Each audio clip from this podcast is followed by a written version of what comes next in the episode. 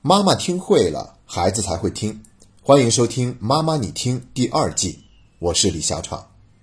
你希望孩子活出一个怎样的人生呢？不知道正在收听节目的你，听到这个问题以后，脑海中会浮现出一个什么样的答案？作为父母，我们都会对孩子的未来充满了期待，谁不希望孩子能够变得越来越好呢？但在现实生活中啊，面对这个问题的时候，我们经常会听到以下这种说法，那就是。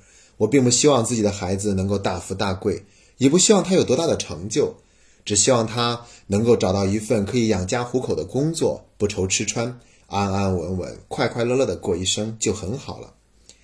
是不是我们经常会听到类似的说法，甚至连我们自己也是这么认为的？我们今天就要对这种说法做一个解读和反思。听起来呢，好像这是一个非常低的期望，也不会给孩子带来任何的压力，但其实。他定了一个非常高的目标，可以说是最高的了。因为最后一句话说是希望孩子快快乐乐的过一生，还有比这个更高的目标吗？看看我们自己的人生，活到现在，可能都未必完全实现了这个目标。所以说呢，问题的关键就在于啊，我们不仅定了一个自认为很低但其实很高的目标，而且我们还给孩子指了一条错误的出路，或者说根本就没有出路。因为在这种说法里面暗含了一个观点。那就是做一份养家糊口、不愁吃穿的平凡工作，会比大富大贵、功成名就更容易得到快乐。事实上，真的是这样吗？我觉得未必，甚至有可能是恰恰相反的。那有的家长可能就会说了：“那还要怎么去期待孩子呢？不就是希望他能够好好的学习，将来考一个名牌的大学，这样就会拥有更多的选择？又或者是多学几个特长，艺多不压身？除了这些，还能做些什么呢？”我们今天要讨论的不是去做些什么，其实这样做也没什么错，完全可以。关键是为什么去做，以什么样的动机去做。我们都听说过少年周恩来为中华之崛起而读书的故事，书当然要读，而且值得好好读。但是为什么而读书是非常重要的，它决定了我们在读书时候的动力有多大。我在训练营的课堂上也经常会问孩子一个问题，那就是你的理想是什么？我记得有一个初中的男孩站起来回答说：“他的理想是当一名公务员。”在我听到这个答案的时候呢，我内心其实是有一些难过和遗憾的，因为我一听就知道这根本不是孩子自己的想法，肯定是大人曾经这么跟孩子说过。这孩子的父母在油田工作，我都可以想象，哪怕这个孩子将来没有上一个很好的大学，他的父母也可以靠手中的资源给他安排一个不错的工作，最好就是能够当公务员。因为公务员这样的工作，它既有一份稳定的收入，还有较高的社会地位，这也是父母对孩子爱的一种表达，所以这就是这个孩子想当公务员的动机了。至于另外一种可能，父母鼓励孩子当公务员，是为了希望他能够更好的为人民服务，我觉得这种可能性并不是很大。我还会想起另外一个孩子，就是在2008年奥运会开幕式上被林妙可替代出场的那个小女孩杨佩仪。他才是歌唱祖国幕后的真唱，他的父亲拒绝把这个孩子培养成一个童星，所以经常会拒绝各路记者的采访。然后有一个记者就对他说：“你为什么不让杨佩仪的人生拥有更多的可能呢？”然后他的父亲是这样回答的：“我当然知道杨佩仪未来有无数的可能，但他现在需要过他的十五岁暑假。”我觉得这个父亲真的非常了不起，因为他能够经得起名利的诱惑。无论是这个名利是为了孩子，还是为了他自己，他都能够干脆的拒绝。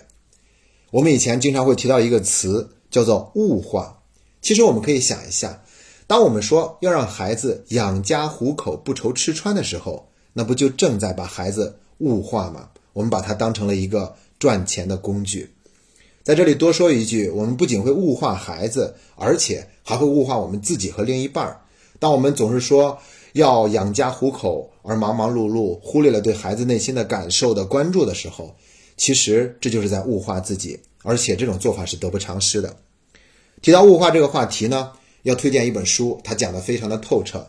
这本书的名字叫做《当我遇见一个人》。我们正在筹划做一档新的读书类的节目，第一本要分享的书就是这本。关键是养家糊口、不愁吃穿这样的动机，对于我们这代儿人来说呢？可能还是管用的，因为我们刚刚从贫穷走向了小康。但是对于现在的孩子来说，就未必管用了，因为中国的中产阶级这个阶层正在迅速的扩张，也就是说，有很多的孩子，他们将来都是可以继承到父母的财产的。所以在这种情况之下，还用养家糊口、不愁吃穿作为学习的动力，孩子怎么可能还那么心甘情愿的去上学呢？这个动力实在是太小了。于是呢，我们就不得不有的时候用更大的名和利去诱惑孩子。不信的话，我们可以打开电视，看一看有那么多档的选秀节目，就知道名和利对现在的孩子有多大的诱惑力了。其实呢，我们大多数人会有这样的一个想法，也是在所难免的。因为我们自己还没有超越追逐名利的这个阶段，我们现在还在不断的追求更好的物质生活。但是，我们都活了接近半生了，应该能够隐隐约约的感觉到，其实追求这些外在的物质和财富，并不能给我们得到期望的那种幸福和安宁，因为这是一个无底洞，永远都是要翻过一座山，发现还有一座更高的山等着我们去攀登。于是，我们这一辈子。都耗尽在里面，却没有尽头。但是至少活到现在，我们应该隐隐约约能够感觉到，总觉得哪里是不对的吧？不信的话，我们再去看一看那些功成名就的人，他们又是什么样的呢？最著名的一个案例就是搜狐的 CEO 张朝阳，他在很年轻的时候就迅速积累起来了巨额的财富，但是在那个时候他得了抑郁症，因为他忽然人生失去了方向。我们大多数人穷其一生，可能都没有挣到我们想要的那么多钱，然后我们就一直觉得，只要是钱足够多，可能人生就过得足够好。但实际上并不是这个样子。张朝阳花了很长的时间，才让自己从抑郁症的阴影里面走了出来。包括现在的马云曾经说过一句话，他最后悔的事情就是创建了阿里巴巴。我们都觉得他说这种话简直就是站着说话不腰疼，但其实我是能够理解一点点的，因为在他的那个位置上。可能有很多我们无法想象的不得已和无奈，所以他才会说出这样的一句话。总之呢，举这些例子就是想告诉大家，仅仅去追逐财富的话，哪怕我们有了很多，其实也不能够解决所有的问题的，尤其是没有办法收获内心的那份安宁。当然了，话还要再说回来，我们并不是不能追求物质和财富，活在这个人世间，怎么可能完全避免这些？但是我们要去反思的就是，我们为了什么而去追求这些？如果我们是为了比较，不敢落在别人后面，这也是一种动机，它也可以给我们很多的力量，但它同时会有后遗症，因为我们总有比不过的时候，于是我们就会焦虑、痛苦、不安，然后慢慢的就形成了一种习惯，以至于哪怕我们做到了什么，却还是会很快就会对未来充满着担心和忧虑，这就是后遗症的表现。所以追求成功和名利，并不会让我们感到累。用错误的动机去追求这些，才会让我们感到累。所以说，我们现在就应该能够明白，只去期望孩子做一份养家糊口、不愁吃穿的工作，是我们把孩子给限制了，我们小看了它。我们都知道马斯洛需求层次理论最高的一层就是自我价值的实现，也许只有到了这一层，我们才能够真正收获内心的安宁。而且我们可以想象，如果都做到了自我价值实现了的话，功成名就。那也都是顺理成章、水到渠成的事情了。那它是一个果，我们又何必整天盯着果呢？更应该做的是在因上努力。说了这么多，那对于希望孩子过一个怎样的人生，更好的答案是什么样的呢？我能够想到的是，去看理想、看使命，去看孩子的兴趣，甚至去跟孩子一起去探讨关于生命的意义。对于这些问题，它有些终极，而且我们找不到它一个标准的答案，所以我们就懒得去思考了。但是我们忘了，其实这些问题的价值不在于有没有答案，而在于我们不断的追问和思考。因为思考的本身，它就是有价值的。有一本书叫做《傅雷家书》，大家应该都听说过。那大家可以去看一下，这个父亲他在跟孩子信中都谈论些什么。他会谈论到人生，会谈论到意义，会谈论到哲学，会谈论到艺术。这是为什么？现在大学里面会有哲学系，会有社会学。在美国，大学生从图书馆里面借阅次数最多的书籍，排名前十名的有《论法的精神》《共产主义宣言》《国富论》《社会契约论》，没有一本是小说。而在我们中国，被大学生借阅排名前十的有《盗墓笔记》这样的小说。这是值得我们要去反思的。所以说，谈论理想，谈论使命，去看孩子的兴趣，跟他去追逐生命的意义，然后我们也可以给孩子一些答案供他参考，那就是要去活出来一个自利利他的人生，去学会奉献，去找到一种自我价值实现的方式，去活出自己想要的人生，而不仅仅是活出大家眼中一个标准版本的人生。我们不是活在别人的眼里，而是要问自己究竟想怎么活。也不是仅仅活着，或者是活着不错就可以了，要活出一种格局和境界，要鼓励孩子做一个对社会有益的人，就像乔布斯那样，能够去改变世界。那我还会想起另外一本书，就是吴晓波写的《把生命浪费在美好的事物上》，这本书名就已经表达了他的观点。我们也会在新的读书节目里面跟大家一起读这一本书。那说到这地方呢，可能大家都会觉得。当去谈论理想和人生意义的时候，是不是有些唱高调，有些假呢？的确是这样。现在社会最不缺少的就是那些心灵鸡汤和所谓的成功学。理想对于这个时代几乎就变成了一个负面的词语了，它是一个稀缺品。之所以会出现这样的局面，它也有历史的因素。